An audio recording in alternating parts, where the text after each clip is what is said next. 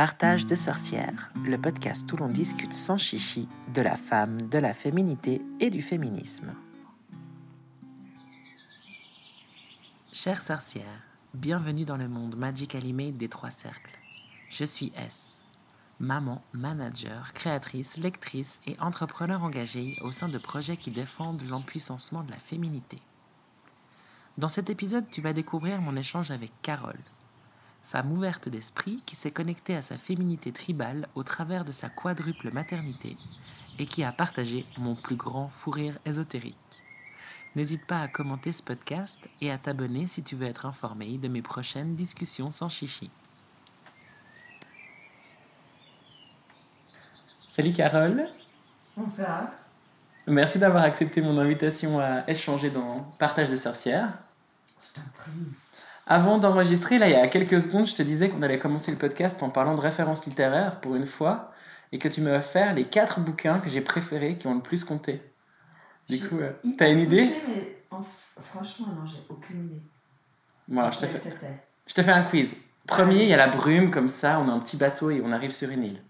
Ah, les brumes d'Avalon Mais évidemment C'est moi? Ouais, c'est toi, Marion Timmer Bradley. Ah, génial Ah ouais, ça fait tellement longtemps, purée Ouais, Ouais, trop bien. Avec une ode à la féminité euh, sacrée. Totalement magique ce livre. Ouais. Des passages porno avec le grand corps nu. Trop bien. On peut en reparler après, là parce que franchement, je trouve que dans le. En tout cas, pour moi, dans mon éveil euh, spirituel, d'ouvrir sur un possible autre que bon, le christianisme dans lequel moi j'ai un peu bercé, c'était, c'était une révélation. Ouais. Ouais, ouais, c'est clair. Non, non, ça c'était magique. Ouais. Moi aussi j'ai adoré ce livre. C'était, c'est très poétique en même temps, puis assez fort, et euh, ça ouvre effectivement un, autre regard. Ouais. J'ai bien aimé. Avec des personnages féminins qui étaient chouettes, mais masculins aussi. Mais Morgane, elle est incroyable dans cette, euh, dans cette version de, de, de... Donc pour celles qui ne connaissent pas, je pense qu'il n'y en a pas beaucoup, mais je le dis quand même. Euh, les Brumes d'Avalon, c'est donc de Marion Timmer Bradley, et c'est l'histoire du roi Arthur, euh, version un peu païenne comme ça. Totalement païenne, mm. trop bon. Vraiment cool. Attention, seconde, seconde référence. Ça se passe en Espagne, il y a pas mal de drogues, et une fille complètement barrée. Ah ouais, qu'est-ce que c'est ce bouquin déjà? Je me souviens plus de l'auteur. hyper difficile, j'ai mis un moment aujourd'hui parce que je savais que j'allais te poser la question, c'est Lucia Etzeberria. Mais oui, mais tous ces bouquins sont géniaux. Mais je me sais, ça fait longtemps, je me souvenais même plus de, de tous ces bouquins que j'avais lus. Ça fait. Waouh! Ouais, génial. bah, tu me les as faire. Lucia Etzeberria, je crois que tu me l'as faire à 16 ans ou 17 ans. J'en ai 37. J'ai 10 ans de plus, hein, donc des fois on a un peu de décalage. on a un décalage. Quoi qu'il y ait de moins en moins, je te rejoins. voilà, exactement. on est en décalage avec ta fille qui en a 17. Oh, Mais... Après, euh, Lucia Etzebaria, donc elle, elle a écrit par exemple Amour, Prozac et autres curiosités. Mais génial ce bouquin, faut le lire les filles, c'est trop le délire. Ouais. Et l'héroïne féminine, elle est complètement barrée. Complètement barrée. Elle s'approprie sa vie. Ouais. Elle s'envoie en l'air elle, elle est vraiment, vraiment chouette. Oui, lire ce livre, c'était euh, comme un, souffle de ce qui pouvait être. Et, enfin, pour moi, elle n'était pas du tout à l'époque, et pas encore vraiment, mais j'ai une inspiration de liberté euh, d'un personnage féminin qui, qui faisait du bien. Ouais. C'était de loin pas euh, ce qu'on vivait. Ouais, elle est génératrice de possibles. Hein. Exactement, ouais.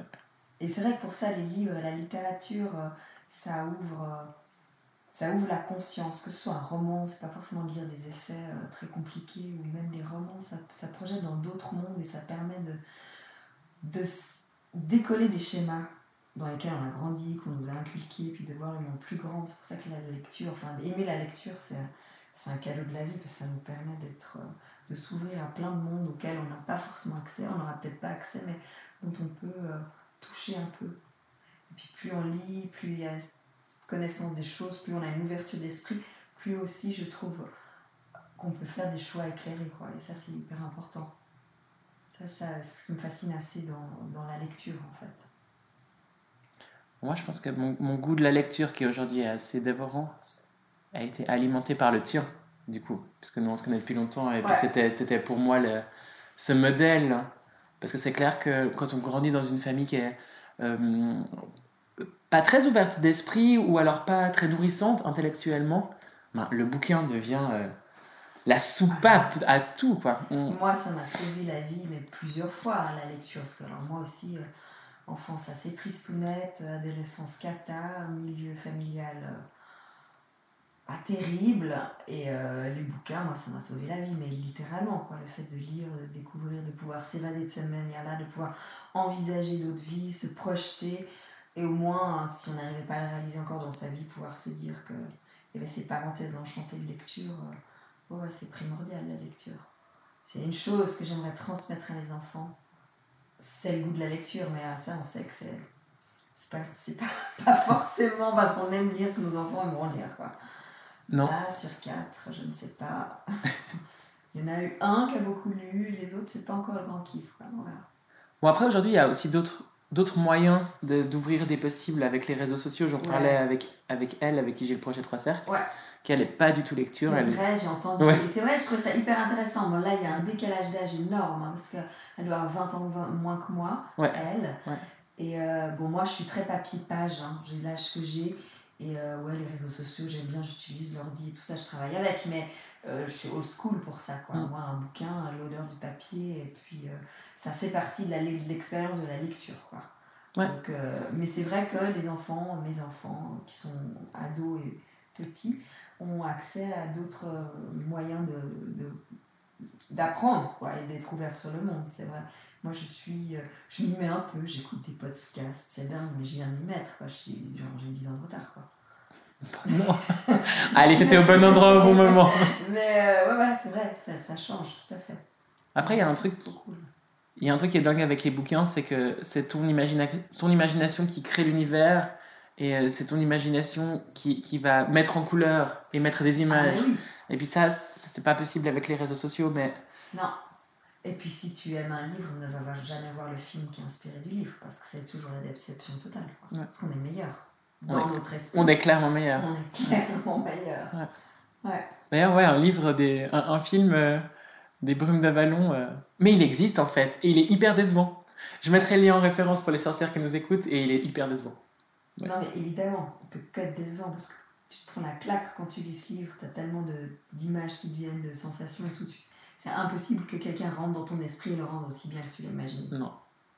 Pas possible. Un nouveau grand cornu, spécial dédicace. Total. Bon, l'autre attention, troisième, c'est une saga familiale qui euh, se passe au temps des cathédrales. Ah, mais les piliers de la terre Mais celui-là, je crois que c'est un des livres que j'ai le plus offert tellement j'ai surkiffé. Quoi. Incroyable. Mais ça, c'est génial. Ken Follett, il faut lire absolument. Ah, puis il y a ce personnage, comment elle s'appelle? Aisha Aïcha. J'ai complètement oublié. Mais elle est, elle est guérisseuse, justement. Ouais, elle, est guérisseuse dans sa forêt. Ouais, ouais. alors ça, c'est la magie pure. Ouais. Ça, c'est vraiment un personnage aussi hyper inspirant, euh, fort, mystérieux. Euh, c'est magique. Puis en même temps, c'est un livre qui retrace une période historique, c'est hyper intéressant. On apprend plein de choses en, en, en, lisant ce bouquin. Quoi. Ouais, ça c'est le livre. quoi. C'est le livre. Et il en a écrit un récemment. Je mettrai les références aussi, je sais plus le titre par cœur. Euh, qui se passe euh, en Bretagne, ou Grande-Bretagne actuelle, mais Bretagne de l'époque, et au moment de l'invasion de Saxons ou de Vikings, je sais plus. Moins jouissif. Les, les piliers de la terre, c'est vraiment. J'ai pas euh, lu le dernier, je l'ai offert à ma mère, qui est fan étonnamment aussi, est très différentes, mais j'ai lu les piliers de la terre, j'en ai eu deux, trois après, mais ça n'a jamais été le même. le même choc, quoi. Les piliers de la terre, c'est le meilleur. Si vous en lisez un de Ken Follett, il faut lire celui-ci. Ouais, il est vraiment beau. Et le dernier, c'est un livre sur la féminité sauvage. C'est Danser avec les loups? Ouais, Femme qui court avec les loups. Femme qui court avec les loups. Danser avec les loups, moi, ça marche aussi. Ça marche ouais, Ouais, ouais, De euh, Clarissa Pincola Estes, sauf erreur. Ouais. Ouais, bah magique, quoi. L'essence. L'origine, euh, la femme archaïque. Euh. Bah oui, ça fait du bien, quoi.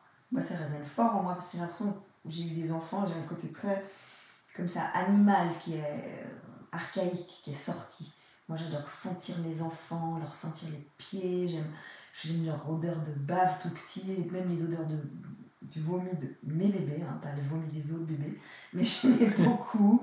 Et puis j'ai toujours ce rapport très charnel comme ça, euh, Et, et, je me retrouve justement dans, dans, cette femme sauvage aussi à travers la maternité. Moi, j'ai vécu ça très très fort, en fait, en ayant des enfants, en étant enceinte, en accouchant, qui est quand même assez gore d'accoucher, mais j'ai adoré accoucher quatre fois. Enfin, je pourrais le refaire et le refaire, j'adore. Et j'aime ce côté hyper brut, violent, puis c'est la nature à l'état pur, quoi. Et ça, c'est le truc, pour moi, hein, magique d'être une femme, c'est de pouvoir donner la vie. Moi, j'ai surabusé en ayant quatre. Je conseille pas à tout le monde parce qu'après, il faut les élever. Mais... ils sont là après ce moment magique de l'accouchement. Ils restent. Mais euh, ça, pour moi, c'est un truc qui a eu une révélation avec le, la grossesse, le fait d'avoir un enfant, ce côté euh, hyper charnel, quoi, de corps à corps. Et, et, maintenant encore, ceux qui se laissent faire sur les quatre, mais je les bouffe, quoi. Puis j'aime même leurs mauvaises odeurs parce que c'est il y a un truc comme ça, tu les reconnais à l'odeur. Enfin, moi, pour moi, j'ai un truc très fort qui est complètement archaïque là. J'aime quand il pète, ça sent le poireau parce que c'est le père mon fils, mon petit dernier.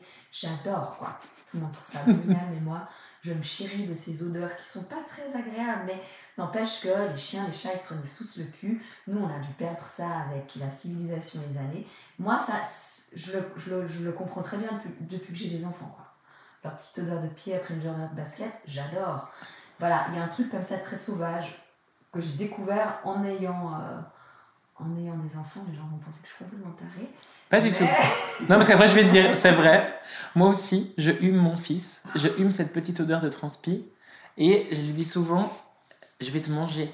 Et, et, ça ne ça le fait plus rire là, ça, il m'a demandé d'arrêter il n'y a pas longtemps. Oh, ouais, il a 4 ans et je, je, le saoule. Mais il y a un truc vraiment, vraiment animal, de l'ordre de de la, ouais, de la bestialité, mais au sens tout à fait doux et, et, bienveillant du terme. Il n'y a, a, rien de maltraitant là-dedans, mais qui est, vraiment, ouais, de. de et, en faisant le geste, en, en, parlant, je fais des gestes vraiment de, de toucher. Ouais. Il y a... Il y a un truc, ouais, au niveau de la, la sensorialité, de la sensualité avec l'enfant. Euh, puis, ouais, ce côté euh, retour à la nature, quoi. Moi, j'ai découvert ça avec les enfants, en fait. Moi, j'avais un monde un peu plus. Euh, éthéré comme ça, plus intellectuel. Moi, l'enfant, ça m'a permis de. Avoir des enfants, ça m'a permis de m'incarner dans la vie. Quoi. Vraiment très fortement. Et de, euh, à travers eux, de, de grandir ouais, dans, dans, cette expérience de la féminité. Moi, elle est vraiment arrivée avec les enfants. Elle devait passer par les enfants. Pour moi, c'était essentiel dans mon parcours. Étonnamment, je ne sais pas pourquoi. Moi, j'ai toujours voulu avoir des enfants. Pour moi, c'était. Il y a d'autres femmes qui sont comme ça, il y en a d'autres qui ne sont pas. Mais moi, j'ai joué à la poupée très longtemps. Mes premiers souvenirs, c'était que je, je, voulais avoir des enfants. Et ma mère m'a dit, et je m'en souviens plus, tu disais toujours quand tu étais petite, j'aurais plein d'enfants, mais pas de mari. L'histoire s'est accomplie. Pas tout à fait faux. de mariage et divorce, quatre enfants. Dis, mais quatre enfants maintenant, j'ai plus de mari. J'ai un amoureux quand même, j'aime bien, j'aime bien les garçons. Et d'ailleurs, ça, c'est, je trouve, une grande ambivalence. Parce que moi, j'étais. Euh, féministe, il n'y avait pas de mots, mais je l'ai ressenti euh, très très tôt dans ma vie. Je digresse, là on était encore dans Vas-y, quoi, c'est parfait. C'est ça le concept. Ouais. Moi, j'ai grandi dans une famille très religieuse, dans une espèce de secte protestante, vraiment très très stricte, où la femme, autant vous dire, n'avait pas une place euh, de choix dans le tirage au sort. Donc, euh, très vite, moi, j'ai ressenti cette injustice déjà de la manière dont mon père traitait ma mère, la manière dont ma mère était dans sa soumission à sa religion, à mon père et tout ça, dans le fait que j'étais une fille et que moi j'étais à l'église très très longtemps et que les femmes étaient au fond euh, voilées et interdites de parler. Ça c'est le plus choquant. Dans l'église dans laquelle j'ai grandi. Donc séparer des hommes pendant les moments de culte. Ouais. Les femmes n'ont pas le droit de parler, de s'exprimer. Il y a ce culte des anciens, c'est que les anciens qui machin. Donc vraiment un truc sectaire euh, assez fort, assez étonnant. Et euh, je me suis rendu compte que c'était une secte plus tard dans les mécanismes et tout ça. Donc, une vie où très vite je me suis dit, hmm, c'est pas très cool, quoi. Mm. Donc, euh, en même temps, quand tu es tout petit, tu n'as pas tellement la possibilité de t'extirper de ton monde familial, donc tu dois, vivre dedans. Et puis après, très vite à l'école, euh, la violence des garçons, assez vite, hein, à l'école primaire, des, abus euh, par des enfants de mon âge. et c'est ça qui était assez aussi choquant de se dire que voilà, ça arrive très très tôt. Bon, c'est le cas de beaucoup de filles, de beaucoup de femmes qui ont vécu ça. Et euh, une sorte de violence imposée par le masculin sur la fille. Quoi. moi, je ne me souviens pas de filles qui agressaient les garçons dans la cour d'école. Ça a toujours été l'inverse. Donc moi, j'ai grandi dans cette image de l'homme euh, dominant de par ma culture familiale, euh, religieuse, et de par l'expérience euh, très vite maltraitante de l'homme. Donc moi, j'étais très méfiante des hommes dès le départ. Quoi. Du coup, on, je me suis construit cette identité féministe sans pouvoir dire les mots. Hein, Bien sûr. Après, on se recoupe. Mais un peu contre, contre les garçons. Puis en même temps, grande amoureuse, grande romantique, donc le clash des deux identités, quoi. Tellement envie d'avoir un amoureux, toujours amoureux du beau gosse de la classe. Enfin, moi, j'étais amoureuse toute ma vie, c'est une cata. C'est un moteur, c'est un moteur aussi, j'ai fait pas forcément des bons choix avec ça. Et en même temps, très. Euh, les filles purées, il euh, faut qu'on serre les coudes, et puis les garçons, ils vont merde, quoi. Et puis, euh, ouais, ça n'a pas été tout facile, justement, de concilier. Je pense que seulement maintenant, après beaucoup d'expérience, pas drôle, que tout le monde a vécu aussi du harcèlement sexuel plus tard, enfin toutes ces expériences. Je trouve ça hallucinant, MeToo, de voir à quel point ça m'a fait me rendre compte qu'on est tellement. On est tellement. On vit dans cette solitude de, de se dire euh, ouais, mais pourquoi ça m'est arrivé à moi, donc dans la culpabilité euh, et tout ça. Et puis, MeToo, c'est complètement génial. Moi, j'ai trouvé ça dingue de se rendre compte et triste à la fois. Et tellement triste de se dire que c'était tellement généralisé les abus sur les femmes depuis toute petite. Quoi. Et euh, moi, je vois ma fille qui a. Et, et, je trouve ça fou, quoi. Comme quoi, le culturel, et puis ça continue. Ma fille qui a 9 ans maintenant, quand elle avait 7 ans, était invitée à une soirée pyjama. Et euh, il y avait des garçons et des filles. Pendant l'anniversaire, il s'est trouvé que les filles ne sont pas restées dormir, elle est restée euh, la seule fille à dormir avec un groupe de garçons, 7 ans, hein, pas de problème, quoi. Et puis, ben, les garçons, curiosité naturelle, ils voulaient voir la zézette de ma fille, quoi. Puis ils m'ont demandé, ah, tu nous montres, je te montre, tout ça. Putain, elle a dit, ma fille, elle a dit, ben non, c'est privé. Moi, j'ai pas du tout envie de montrer ça, c'est non. Et puis, euh, elle était très claire là-dessus. La maman qu'elle a. Et puis, et puis euh, dans la nuit, les garçons ont attendu qu'elle dorme pour aller soulever son pyjama. À 7 ans Ouais, à 7 ans. Et elle s'en est rendue compte. Et le matin, ce qui m'a, je l'ai trouvé exceptionnel, c'est qu'elle était dire aux parents. Elle était dire, euh, moi je suis pas d'accord. J'avais dit non, et puis ils sont venus pendant que je dormais pour regarder sous ma culotte. Alors, moi j'étais les, les, autres parents du petit garçon étaient dévastés évidemment. Voilà c'est pas à condamner ni, ni, rien ni personne mais je veux dire c'est pas anodin. Ça arrive. Et moi je me suis dit purée ma fille elle elle a su dire non. Moi j'ai jamais réussi à dire non. J'ai jamais réussi à dire après coup que ça m'était arrivé. Alors il y a différents stades il y a différents degrés. dire, il y a différents degrés. Mais je veux dire elle a clairement elle s'est positionnée non sur des parties intimes.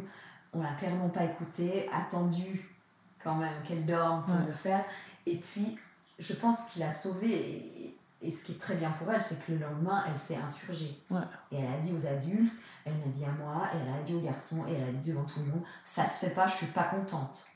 Et je pense que de cette manière-là, euh, je ne crois pas du tout que c'est un traumatisme pour elle. C'est un traumatisme pour, toi. Parce que moi, ça m'a replongé dans des choses de moi. Puis quand tu dis, mince, quoi, ça, ça, ça, va, ça va jamais s'arrêter. Ça va jamais s'arrêter. Et en tant que parent, c'est tellement, c'est tellement effrayant de se dire que, en fait, les, les, agressions. Après, il y a les agressions sexuelles, et puis il y a les agressions tout court. Ouais. Eh ben, en fait, euh, elles, elles, sont là, et, et on peut pas. Enfin, là, tu as tout fait bien dans ta, dans ta parentalité pour accompagner ta fille. Et puis malgré ça, ben, elle a été confrontée. Après, elle est incroyable et c'est vraiment génial qu'elle qu'elle ait réussi à, elle est tellement à le dire le lendemain. Ouais. Franchement, c'est. Ouais, c'est une petite guerrière. ouais, c'est vrai que c'est une petite badass. Non, ça, c'est clair. Mais, c'est ouais, hyper en même temps, c'est fou que l'histoire se répète comme ça sans cesse. Quoi. parce qu'il y, a la, il y a la honte. Parce qu'il y a dire, mais dire, c'est rien en fait. C'est assumer ce qui se passe après avoir dit. Et moi, j'ai une amie qui a été victime d'inceste de, pendant, pendant des années. Et je, je me souviens très bien qu'elle me disait, mais si je parle, je détruis euh, XY. Et elle, elle portait l'entièreté de la responsabilité de l'acte qu'elle avait subi parce que c'était elle le déclencheur. Ouais, c'est horrible. Et, Et, et, et, comme tu dis, MeToo a permis de lever le voile parce que dès qu'il y avait un hashtag MeToo, il y avait cette communauté de femmes solidaires. Et moi, je l'ai vu sur Instagram il n'y a pas longtemps. Je suis tombée sur la tête d'un gars dont je te, parlerai hors antenne. Je ne vais pas dire son nom là, mais tu t'en rappelleras très bien. C'était un gars qui m'avait euh, euh, un peu. je dis un peu, c'est rigolo, mais qui m'avait harcelé et qui, euh, qui m'avait coincé pour m'embrasser de force, puis il m'avait mis la main sous les vêtements. Alors oui, il m'a pas violé, mais enfin, l'impact psychologique sur moi était quand même important. En plus, j'étais assez jeune, j'avais 16 ans. Et j'ai partagé ma tête qui venait de voir ce mec sur Instagram, et j'ai eu, je crois, 150 nanas qui m'ont mis des petits cœurs, qui m'ont mis un petit commentaire sur Insta, genre, mais bravo d'avoir dit euh, go girl, quoi. Et ça, c'est incroyable. Maintenant, quand on parle d'une problématique qu'on a rencontrée, eh ben, il y a une solidarité féminine qui est, qui est présente. Et ça, c'est effectivement le, le, mouvement hashtag MeToo, quoi. On, on se laisse plus décrédibiliser. Ouais. Ben, moi, il m'est arrivé, la, dernière fois qu'il m'est arrivé un truc que je trouve absolument pas normal, ben, j'avais 40 ans. Donc c'était, 46, c'était avant MeToo et tout ça. C'était pas encore sorti tout ça. Je fais une formation. Et ce formateur a eu des gestes déplacés à mon encontre pendant toute la formation. Très subtil. Très peu. Mais il me touchait. Suffisant pour que tu t'en rendes compte. Suffisant pour que je sois mal à l'aise, que je me rende compte, que j'essaye d'éviter et qui continue. Euh, j'étais la seule.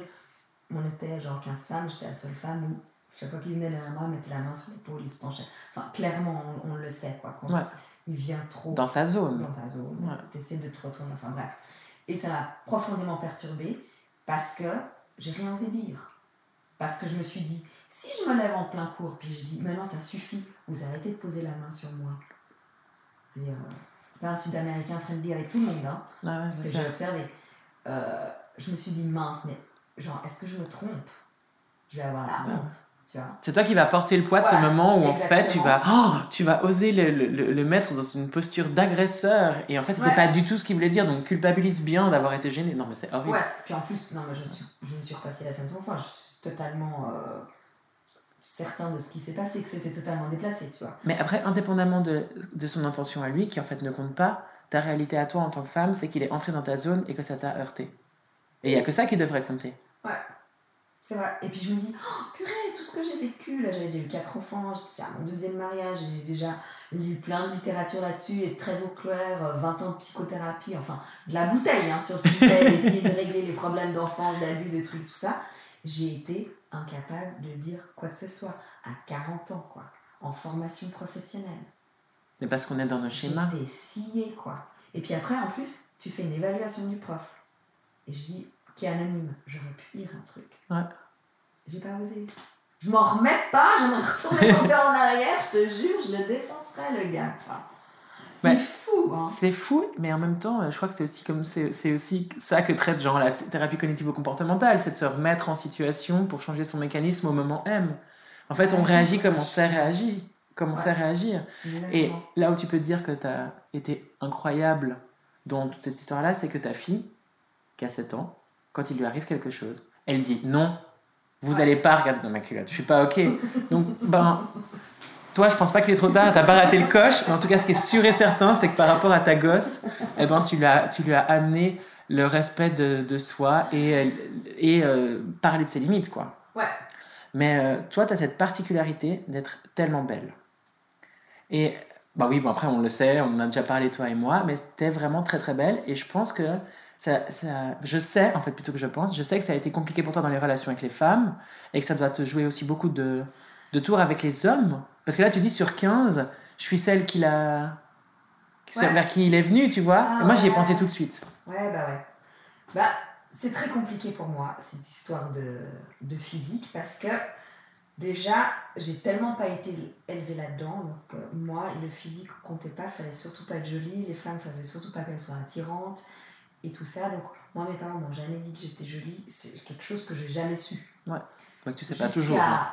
ouais. Jusqu'aux dernières fois, on en parlait, mais c'était il y a quelques années déjà. Quand j'ai eu peut-être la révélation vers 18-20 ans, où effectivement, je suis coupé les cheveux très courts, et puis il y a une sorte de. Voilà, je, de, de choses qui se passaient autour de moi où je voyais que ça, ça, ça bougeait.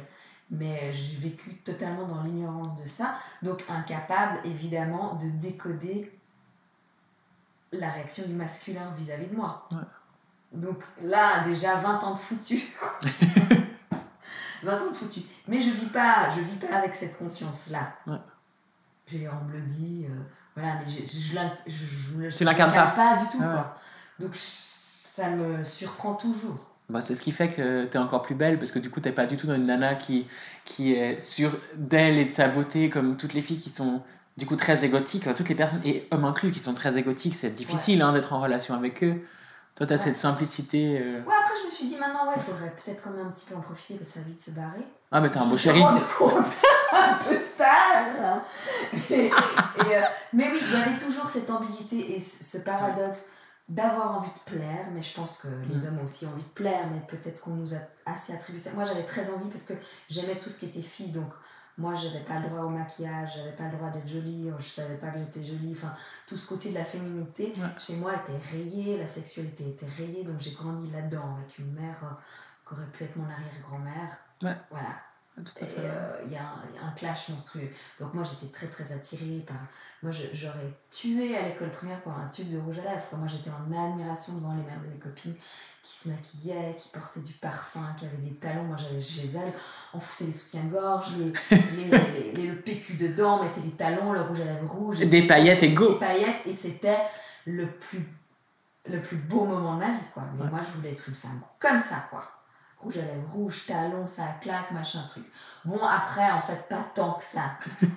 Parce que j'aime bien les jeans, les baskets, et puis. euh, mais. Moi j'ai quand même souvenir de deux trois soirées euh, rouge à lèvres, talons et paillettes euh, assez oui, fun. Oui, oui, j'aime bien. Mais maintenant, ma féminité et le fait d'être féministe, pour moi, le fait d'être féministe, c'est de pouvoir choisir. Ouais, clairement. et de pouvoir être plusieurs. Parce que les cases, ça, ça va pas du tout. Moi, j'ai le problème avec les cases, j'ai le problème avec les mouvements extrêmes, quoi. Mm. Donc, les féministes extrêmes, les trop écolo extrêmes, les trop sorcières extrêmes, peut-être. Je- J'adhère pas, j'adhère pas, quoi. Moi, j'aime bien l'écologie, mais par exemple, euh, moi, je veux continuer à m'épiler parce que j'aime pas les poils sur moi, je trouve ça pas joli. Et puis, euh, les règles, euh, j'ai décidé que j'en voulais plus de mes règles. Alors, je me sens très très femme. J'ai eu jamais de problème vraiment avec mes règles, le fait d'avoir des règles et tout ça. J'ai adoré euh, accoucher, comme j'ai dit, euh, tout, tout ça, tout ce truc qui va avec les filles. Mais là, j'en ai eu assez à 46 ans, parce que j'ai toujours eu des règles très douloureuses. Depuis mes 14 ans, c'était l'enfer. Que j'avais eu une fausse couche, quatre bébés, quatre accouchements, un avortement, et que je me suis retrouvée à 45 ans, puis j'avais toujours des règles douloureuses, puis j'en ai marre tout d'un coup de tout ça. Un petit peu trop de féminité.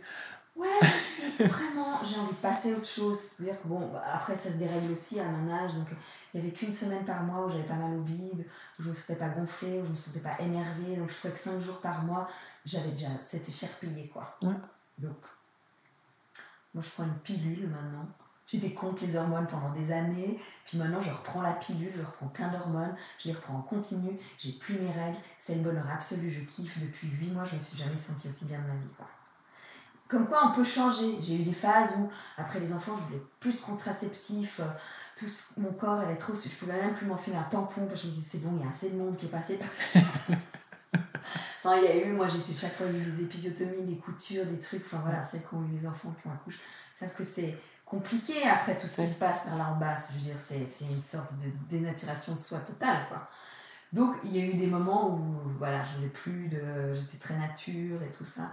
Puis bah maintenant ça se réinverse quoi. J'ai décidé que je prends mes hormones, j'ai plus envie d'avoir mes règles et puis j'ai pas du tout envie d'avoir la ménopause, ça va m'arriver. Je prendrai aussi des hormones sur moi, ou peut-être j'aurais changé d'ici là, puis je serais très nature, j'aurais les poils sous les bras, puis je chanterais sous la lune. Enfin c'est un peu un cliché, mais ce que je veux dire pour moi, la féminité et le féminisme, pour moi, c'est vraiment d'être, de se sentir libre, Ouais. d'être plusieurs, de changer, d'évoluer, de revenir en arrière. Parce que si moi, j'ai passé tellement de temps à me chercher puis à vouloir être un truc, c'est pas possible. On est mille à la fois, les femmes. C'est ça qui est génial. Ouais, on est, on est des êtres pluriels. Je sais plus exactement qui le disait ça, mais je l'ai lu dans ma formation il y a pas longtemps. C'est une sociologue, se fera, ou c'est un sociologue? Qui disait ça. On est des femmes plurielles et après, faut se, tempor- faut se temporaliser aussi. Enfin, on est la femme qu'on est dans ce moment-là, avec cette envie-là, et puis on peut se laisser la, la possibilité d'être une autre dans un, dans un autre moment. Et moi, je fais le parallèle avec les créations intuitives. Moi, avant, je n'osais rien faire parce que je devais tout faire parfaitement. Ouais, ça c'est génial. Et J'ai lu ce que tu as écrit. Ouais. Et du coup, maintenant, je lâche complètement prise. Ouais, moi j'en suis encore dans. Ça, j'ai de la peine à me dire euh, Ouais, mais j'ai pas de légitimité, pourquoi je ferais ça Ou, ou c'est comme quand tu m'as proposé ce podcast. Ouais. qu'est-ce que. Ouais, tu que m'as dit. Encore plusieurs fois ce soir, les gens, ouais, ouais. Qu'est-ce qu'il y a de ma vie ou ce que je pense peut intéresser les gens ou, ou en quoi ça m'est tellement personnel et j'ai en fait pas vraiment de de ressources littéraires ou quoi que ce soit, c'est plus un chemin de vie et puis une sorte de réflexion et, et puis c'est très en rapport aux choses que j'ai vécues moi, donc c'est très personnel. Donc moi je ne veux pas du tout euh, dans le prosélytisme ou dans d'être un exemple. Je sais ce qui pour moi est juste, mais ce qui pour moi est juste n'est pas forcément pour euh, la copine d'à côté. Quoi. Je crois qu'on doit tous trouver son propre truc. Ouais, mais par contre, tu vois, par- alors je suis complètement d'accord avec toi, mais je pense qu'on peut quand même toutes se rejoindre dans l'envie de réfléchir sur soi. Tu vois, simplement. Et puis, euh, bah, dans mon entourage de femmes aujourd'hui, il y a des plus ou moins féministes, il y a des plus ou moins féminines, il y a des plus ou moins euh, poilus des jambes. et puis, euh, et quand on fait les cercles de femmes, il y a des plus ou moins spirituels. Et euh, moi, j'ai aucun problème à ce que les gens soient extrêmes dans leur mouvement, tant qu'ils s'attendent pas de moi que je sois pareil. Tu vois?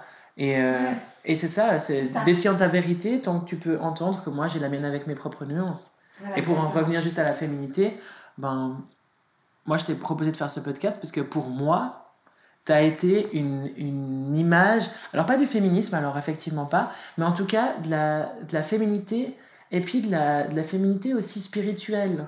De pas simplement s'arrêter à son, à son corps de femme, à ses poils et à son mascara, même si c'est cool aussi, mais voilà, d'ouvrir un peu sur euh, sa féminité plus, ouais, plus sacrée, même si le mot sacré, je l'aime pas trop, mais plus euh, un peu païenne, un peu, un peu aller chercher, se questionner, se dire, mais en fait, le retour à la nature, enfin, je la raconte parce qu'elle est tellement marrante, mais avec, avec euh, Carole, on, a, on, a, on s'est initié un peu à la, à la magie quand on était un peu jeune adulte. Et on a fait le pendule. Et on, on était à fond et ça nous faisait tellement de bien. Parce qu'on avait ces moments hyper witchy où on faisait du pendule et on répondait à toutes les grandes questions de l'univers en sachant que le, le de Carole avait donc huit bébés dans son ventre et ça avait que c'était un mâle. Donc le pendule Ouais, était un peu dysfonctionnel. la foi. Mais n'empêche qu'on arrivait à le faire tourner avec notre cerveau. hein. Mais n'empêche qu'on était aussi deux jeunes femmes en quête de D'autres choses. d'autres choses et que ça nous faisait un bien d'être dingue. Ouais, ouais, non, c'était génial. Ouais, c'était génial. Moi, j'ai un peu perdu la foi après l'histoire du cochon d'Inde, mais j'ai toujours une très très grande attirance aussi pour les énergies, les pierres et tout ça. J'y crois, mais je j'ai pas beaucoup de connaissances. Mais je prends. Fais ma petite cuisine, quoi. Bah, moi, je fais aussi ma petite cuisine. Moi, je suis convaincu de la force de l'intention. Et tu sais, de, de faire quelque chose avec, euh, euh, avec son cœur, avec sa gentillesse, avec euh, sa bienveillance, et de l'offrir à une femme qui, du coup, va, va recevoir ce- ouais, son intention. Elle est pas. C'est pas qu'un truc de tangible. Je parle pas non plus d'énergie. Moi, j'y connais, connais pas grand chose. Je suis pas du tout énergéticienne. Je, je, je tire des oracles. Enfin, voilà. J'ai pas une grande connaissance witchy. Mais je trouve qu'il y a un truc comme ça dans la féminité qui est très intuitif et qu'on peut, euh, Ouais. et qu'on peut se partager. Moi, ce que j'ai gardé par contre de notre euh, passage à, la Wicca, quand même, on s'est un peu euh, Ouais. lu les trucs, fait le pendule et tout ça. Enfin, moi, j'ai toujours une affinité, mais je suis pas, pas à fond là-dedans, mais ça a ouvert un, un autre monde, quoi. Il y avait quand même dans les principes de la sorcellerie blanche. De dire, et ça, ça m'est resté, quoi. Les Si tu t'envoies du mauvais, il te Ouais. revient trois fois dans la gueule. Moi, j'y pense tout le temps, Ouais. n'empêche. Bah, moi aussi. Parce que je me dis, ouais, des fois, on a envie de bitcher, quoi. Ouais. Puis parce que les gens sont pas cool avec nous, puis tu te dis, bah, merde, quoi. Ouais. Bah non, je le fais pas parce que je trouve qu'en fait, c'est un beau précepte, quoi. Bah, moi, j'élève mon fils avec ce concept et il le dit hein, d'ailleurs. hein. On fait une gentille action, elle nous revient trois fois. On fait une méchante action, elle nous revient trois fois. Ouais. Et n'empêche que je le vois avec trois cercles, tu sais. Enfin, tu fais un truc finalement pour les autres, pour les autres femmes, ou donner la parole Ouais. aux autres femmes. Et, et même si je parle beaucoup dans les podcasts, c'est particulièrement avec toi. Mais, euh, et, et ça génère à chaque fois du, du positif. Le nombre de nanas que je rencontre et de contacts incroyables que j'ai depuis ça. Alors que c'est vraiment que de la bonne intention, dénué d'intérêt. Et, euh, Ouais. Ben, moi, pour en revenir à ce que tu disais avant par rapport au physique, tu vois, puis par rapport aux relations avec les femmes, ça n'a pas été non plus tout facile, quoi. Parce que moi, j'étais naïve, puis je vivais pas dans cette conscience de, de Ouais. mon physique. Et moi, j'ai beaucoup plus vécu. Alors maintenant, j'ai vraiment des rapports avec les femmes, justement, très complices et beaucoup plus forts avec certaines femmes. J'ai pas beaucoup d'amis, j'ai pas beaucoup le temps avec tous ces mômes. Mais avant d'être toujours dans un rapport de compétition. Bah ouais. par rapport au mal. Mm.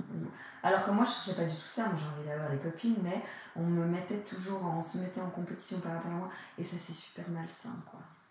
Donc moi, ça n'a pas toujours été euh, super le groupe de girls, quoi. C'était plutôt euh, les pièges, quoi. Donc maintenant, je me réapproprie ça et je vois que c'est possible. Et peut-être que, voilà, avec la maturité et tout ça, ou bien on sait mieux s'entourer de gens. Bon, après, tri, hein. En tant que femme, on, est, on, on, on grandit aussi dans cette compétition. Ouais. euh, Totalement. Une à l'autre, on m'a dit un nombre incalculable de fois. Mais je crois que j'en parle à chaque podcast en plus. Mais moi, toutes mes copines sont belles. Et euh, on m'a toujours dit Ah, mais elle, tu l'aimes pas parce qu'elle est pas belle. Euh, non, si je l'aime pas, c'est parce qu'en fait, euh, soit je trouve que ses propos sont cons, euh, soit, je sais pas, elle m'a pris des hauts, j'en sais rien. Non, en tout cas, pas pas belle. Regarde mes copines, quoi. Elles sont toutes hyper jolies. Mais n'empêche que c'est ce qu'on nous ramène en tant que nana. Ouais, On est dans la compétition en tant que femme. Si on n'aime pas une autre, c'est parce qu'elle est plus jolie que nous. Mais en fait, on peut juste s'intéresser à autre chose. On peut peut-être la trouver conne. Ouais. Et puis, et puis pas, genre, elle est hyper belle. Mais c'est clair que toi, j'imagine tout à fait que tu peux rien, ça t'appartient pas. Mais quand tu es dans une relation avec une autre femme, si cette autre femme, ben, elle est là- là-dedans, si elle est mal en elle-même ou pas à l'aise avec son corps, ben, forcément, elle va se dire euh, euh, ben, je peux. Je, je suis pas trop à la hauteur. Après, d'un point de vue purement esthétique, il n'y a pas beaucoup de nanas qui sont à la hauteur avec Non, toi. moi, je te trouve très, très belle. Ouais, Non, non. Non, non, mais c'est. Après, c'est pas. Bon, nous, on est potes depuis, je sais pas. Mais purée, depuis 21 ans. Ça ne nous rajeunit pas, ça te rajeunit pas. Non, Donc, comme quoi, il n'y a, pas- y a pas que ça. Mais c'est clair qu'être ami et la solidarité entre femmes, eh bien, c'est presque un peu nouveau. Parce qu'on va être plutôt amené à être en, à être en compétition. Alors qu'en fait, Ouais. le partage entre femmes, je le vois dans les cercles de nanas, du moment où les filles s'asseyent, parce qu'elles savent pourquoi elles sont là, on est là pour partager. Et du moment où on s'asseye, c'est parti en fait. Dans la confiance et dans la, dans la simplicité, dans l'authenticité, c'est hyper fort. Ouais. C'est des moments assez. Enfin, moi j'adore, j'adore cet outil du cercle de femmes pour, euh, pour Moi, j'en partager. ai fait un une fois, il y a quelques années. Et effectivement, enfin, ça m'intéressait de le vivre. euh, euh, et je me demandais comment j'allais me comporter. Je pensais que je dirais rien. Ouais, En fait, j'ai déballé comme mort, quoi. C'était hyper cool. hein. Et les trucs. Et c'est ça qui est génial avec la parole. Quoi. Bon, moi, j'ai fait beaucoup de psychothérapie, mais je suis toujours étonnée. C'est le fait, le, que le fait de mettre des mots, de parler, bah, les choses, elles viennent. C'est comme Ouais. si le fait de mettre des mots, la pensée s'organise, tu fais des découvertes sur toi-même en parlant. ça Ouais. rend conscient. Que si tu n'avais parlé à personne, pas à ta copine, pas à ton psy, ou, bah, ja- tu serais jamais arrivé à ce niveau de connaissance de toi. Et ça, c'est complètement magique. Ouais. Et ça, la chat entre copines, c'est tellement important aussi. Bah ouais. Ça permet de. Ouais. Mais. Moi, j'ai fait toute mon éducation féminine parce que dans ma, ma mère m'a jamais, jamais parlé de, des règles, de la sexualité, de rien du tout. J'ai fait toute mon éducation féminine avec toi et avec mes deux autres euh, copines euh, de, de jeunes adultes. Ouais. C'est dans, le- dans la relation, dans le partage avec elles que tu dis Ah, mais toi, euh, toi tu, tu fais comme ça avec euh, tes poils, tu fais comme ça avec euh, tes règles. Ah, ça c'est normal. Est-ce que tu as aussi des trucs. Enfin, c'est c'est dans, le- dans le partage avec les nanas et c'est aussi pour ça que moi je voulais faire ce podcast, tu vois de Ouais. dire ben, quels, sont, quels sont les enjeux auxquels on, on réfléchit ou on est confronté ou qu'est-ce qui nous touche, quelles sont les causes qui nous parlent? Ouais, moi alors je suis pas du tout euh, militante, mais euh, c'est par rapport à mes enfants que j'ai envie de transmettre ça, par rapport à mes filles surtout. Je dois dire quoi. Des trucs tout simples, l'indépendance financière, c'est avoir la liberté de choix. euh, Ouais. Que non, ma chérie, t'es pas un garçon manqué parce que tu aimes jouer au foot et que tu te coiffes pas, t'es une fille très réussie et tu as le droit d'être la fille que tu veux être. Mais on est encore là au XXIe siècle, quoi. Ouais, c'est clair. Les gens qui disent à ma fille qui joue au foot, qui se coiffe pas, t'es un garçon manqué. Mais ça veut dire quoi cette expression? Il faut lire les mots, quoi. Ouais. C'est d'une violence, mais absolue, quoi. Et moi, je lui dis tous les jours, t'es une fille très réussie et tu peux être la fille que tu veux être. quoi. Je l'avais jamais entendu cette expression. Ouais, c'est violent. hein. Ouais, c'est hyper violent. T'es un garçon manqué. Ouais. Purée. Donc il y a beaucoup de travail à faire, il y a beaucoup d'éducation à faire, quoi. Et puis on n'est pas sorti de l'auberge, quoi. Non. Mais du coup, aujourd'hui, en tant que maman, parce que donc toi, juste pour contextualiser, t'as une fille qui a 17 ans et une fille qui en a 7. Non, elle a 9. Elle a 9. Ouais, elle, est sto- elle a 9, elle va avoir 10 en juillet. Ah, mais oui, c'est c'est le quatrième qui cassette. Autant pour moi, je sais qu'il faut faire, il faut faire plus 10, moins 10 et plus 2, moins 2. Je le savais, mais je ne l'ai pas fait dans le bon sens. Et, et, et bah, c'est comment d'être, d'être maman de, de deux filles aujourd'hui? C'est quoi tes. Bah, c'est toi qui tes préoccupations principales. Surtout qui est cool, c'est d'être maman de garçons et de filles. Déjà. Et qui grandissent ensemble. Ça, je pense que c'est une chance pour eux de grandir euh, dans les deux sexes. Après, moi, j'étais dans une. Je voulais absolument avoir que des garçons. Hein. Mon premier, qui a 20 ans, était un garçon. J'étais tellement soulagée parce que, ayant eu un rapport tellement catastrophique avec ma mère, moi, c'était impensable d'avoir une fille parce que j'aime pas ma mère. Ça peut être violent, mais voilà, ça arrive, hein, ça existe. Mmh. Et je pouvais pas être mère d'une fille qui forcément m'aimerait pas. Donc ça allait mal se passer. Bref, j'ai eu un garçon qui est assez féminin en fait. que j'adore, et qui est très particulier, mais ça m'a ça libéré de ça. Parce que d'avoir un garçon, moi les garçons, je savais vraiment pas ce que c'était. Hein. Donc je me suis dit, il grandira comme il grandira. voilà, quoi, j'avais pas d'attente et ni de projection parce que c'était un garçon. Donc c'était beaucoup plus facile et je pense que c'était vraiment euh, génial de la nature d'avoir un garçon en premier. Après, j'étais hyper contente d'avoir une fille parce que je m'étais libérée de ça. C'est dur de devenir mère quand on a un énorme problème avec sa mère il y a un truc qui se passe euh, à la naissance qui est d'une violence absolue parce que tout nous revient dans la figure. Et le premier enfant fait de nous naître la mère. que tu as eu jeune en plus. Ouais, j'ai eu. Ouais. ouais. J'étais très jeune dans ma tête, surtout à l'âge que j'avais, donc quand j'étais un bébé. Ouais. et, euh, et après, j'ai eu, eu une fille. Et je trouve ça cool d'avoir les deux. Et puis après, je me suis plus trop posé de questions. Quoi. Je, voilà, j'ai élevé mes enfants, pourquoi j'ai divorcé, après j'en ai fait deux autres. Mais maintenant, avoir des filles, moi j'avais très peur. Mais déjà pour mon fils, c'était des abus à l'école parce que le harcèlement, tout ça, moi j'avais vécu.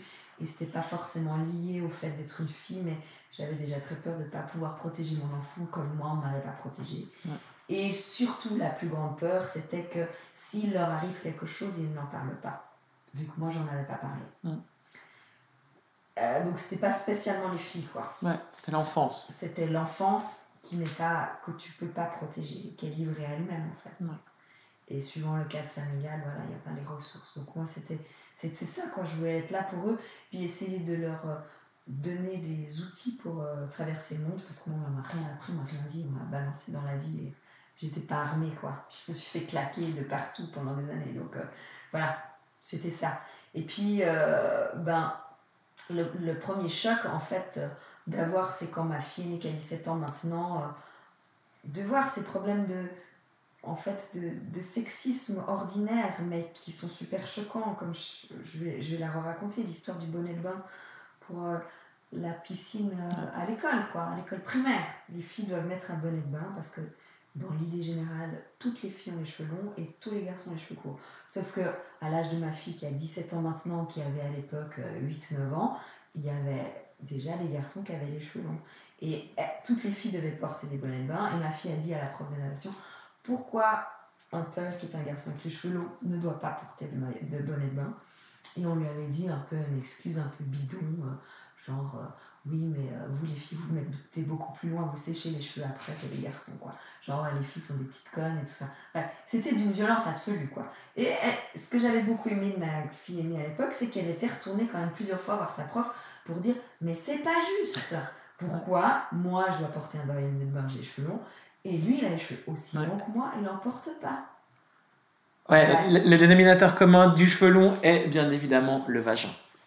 Ouais, c'est clair, c'est dans nos Ça, c'est d'une violence. Alors, il y a quand même eu progrès, chers auditeurs, parce que ma fille, maintenant qui a 9 ans, qui a reçu la feuille de la piscine, dans la feuille, c'était plus mis bonnet de bain pour les filles, c'était mis bonnet de bain pour les cheveux longs. Alléluia, il y a une petite évolution. Mais malgré tout, comme ma, plus jeune fille euh, s'est coupé les cheveux courts à 6 ans, parce que moi j'ai les cheveux très très courts depuis très très longtemps, je trouve ça très beau, très féminin, et c'est comme ça. Et euh, ma fille, bah, elle, a voulu, elle a voulu voir les cheveux courts aussi.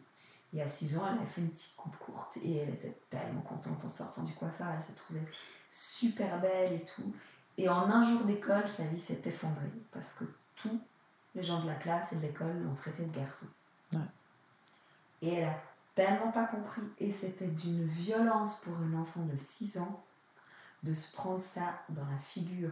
Elle en a pleuré, elle voulait plus à l'école, elle s'est trouvée moche, elle s'est trouvée dévalorisée, elle a perdu toute sa confiance en elle. En une journée d'école, à cause des normes de genre. et, et c'est fou, moi j'allais vers les ses copains de classe et je leur disais, mais moi je suis, je suis un garçon, je suis une fille. Bah t'es une fille, t'es la maman de tête. Je dis, mais mes cheveux ils sont comment? Parce que moi, en plus, mes cheveux sont très très très courts. Puis ils cliquaient pas la transposition. Les enfants, c'est quand même assez hallucinant, comme quoi ils ont été euh, tellement genrés. Quoi. Ben, je sais pas ce qui se passe d'un point de vue euh, du développement euh, cognitif et des systèmes de valeurs, etc. des, des enfants, mais ils, ils, définissent des normes et des règles, et puis ils font des petites cases pour apprendre à grandir. Et puis là, tout à coup, ben, Tess, elle, elle sortait de sa petite, des petites cases, quoi. Oui. Et depuis là, elle a décidé de se relaisser pousser les cheveux. Elle a les cheveux très longs qu'elle ne coiffe pas parce que ça la saoule. Et puis, elle m'a dit Mais maman, moi, j'adore les cheveux courts, mais j'aurai les cheveux courts quand j'aurai des seins. Mhm. Comme ça, on ne me confondra pas avec un garçon parce que je suis une fille. Je trouve ça génial, puis en même temps hyper triste. Quoi. Bah, elle est géniale, elle, donc la manière dont elle arrive à, réfléchir et à faire la balance des attributs féminins, mais c'est. C'est gênant, elle est gênante cette histoire parce que tu dis, mais putain, en fait, comment est-ce qu'on peut, en tant que femme aujourd'hui, Comment est-ce qu'on peut contribuer pour que la petite fille de l'année prochaine qui veut se couper les cheveux, eh ben, elle évolue dans un monde qui le permet Et moi, maintenant là, je ne vois pas de solution. Ben non, parce que le problème, c'est que c'est un effort collectif qui doit être fait. Puis ça, on sait que la société change très, très, très, très lentement. Donc il y en aura encore des. Et puis des petits garçons qui vont être des filles parce qu'ils ont un peu le rose à l'école. Enfin, ça, ça arrive à mon fils aîné aussi. Je veux dire, ça va dans les deux sens. Ah oui, bien sûr. Ça va dans les deux sens. Et c'est vraiment, ouais, c'est une problématique, quoi. Puis moi, c'est rigolo parce que j'ai une fille, mon aînée, qui est très, depuis tout petit, très fille, maquillage, robe, pompon, soin soin, vraiment. Euh, et puis l'autre, pas du tout, quoi. Mais elle est autant fille, et c'est ce que je lui dis. elle est autant fille que l'autre qui a plus dans la société les attributs filles. Quoi. Tess me dit, mais les garçons, ils se rasent pas les poils. Moi, je vais pas me raser les poils quand je serai grande. Pourquoi je devrais faire? Bah ouais. Bah ouais, j'ai dit, t'as le droit. Mm. Puis t'as le droit de changer d'avis aussi, putain, c'est jamais. ouais, c'est clair. Enfin voilà, je trouve génial. Alors, alors, quand je vois des filles comme ma fille, je me dis, bah peut-être que ouais, c'est cool parce que ça va aider à changer les choses. Ah bah ouais, Et je la trouve géniale pour ça. Parce que c'est pas du tout venu. Alors, je, je suis pas du tout. Euh, je m'attribue pas du tout le mérite de ce qu'elle est. Hein. Quand on a des enfants, souvent j'en ai quatre, ça nous échappe très vite. Hein. Ils sont ce qu'ils sont, on n'a rien à voir. On y met des gènes, mais après, c'est des petites personnes étranges et on se demande souvent comment elles sont venues de nous. Donc, ce qu'elle est et tout ça, c'est vraiment, c'est à elle, quoi. Et je la trouve géniale, quoi. Et je me dis. Alors, je l'accompagne pour qu'elle retrouve. Elle est dans sa différence, sa confiance en elle de fille donc je suis là pour ça, mais elle est comme ça à la base, elle est née comme ça, hein. tu te souviens d'elle petite, quoi. Ouais. Bastonner tout le monde, euh, voilà, je veux dire, c'est Tess la belliqueuse, tu l'appelais. C'est Tess la belliqueuse. Comme ça, mais elle a le droit d'être une fille comme ça, quoi. Elle a le droit d'être une fille. Mais peut-être, si ça te va, on peut terminer là-dessus, on peut se dire que le fait de libérer la parole des femmes que nous sommes aujourd'hui, qu'on soit mère ou qu'on ne soit pas, ouais. eh ben, ça contribue à faire que la génération suivante de filles euh, évolue dans un monde où la féminité s'exprimera autrement que par euh, des nichons, des poils ou pas de poils et, euh, et, des cheveux longs, des cheveux courts. Quoi. Exactement. Que ce soit plus fluide et plus libre.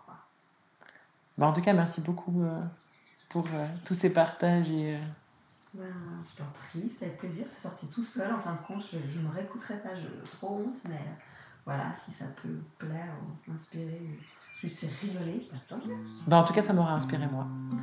Merci beaucoup, Carole.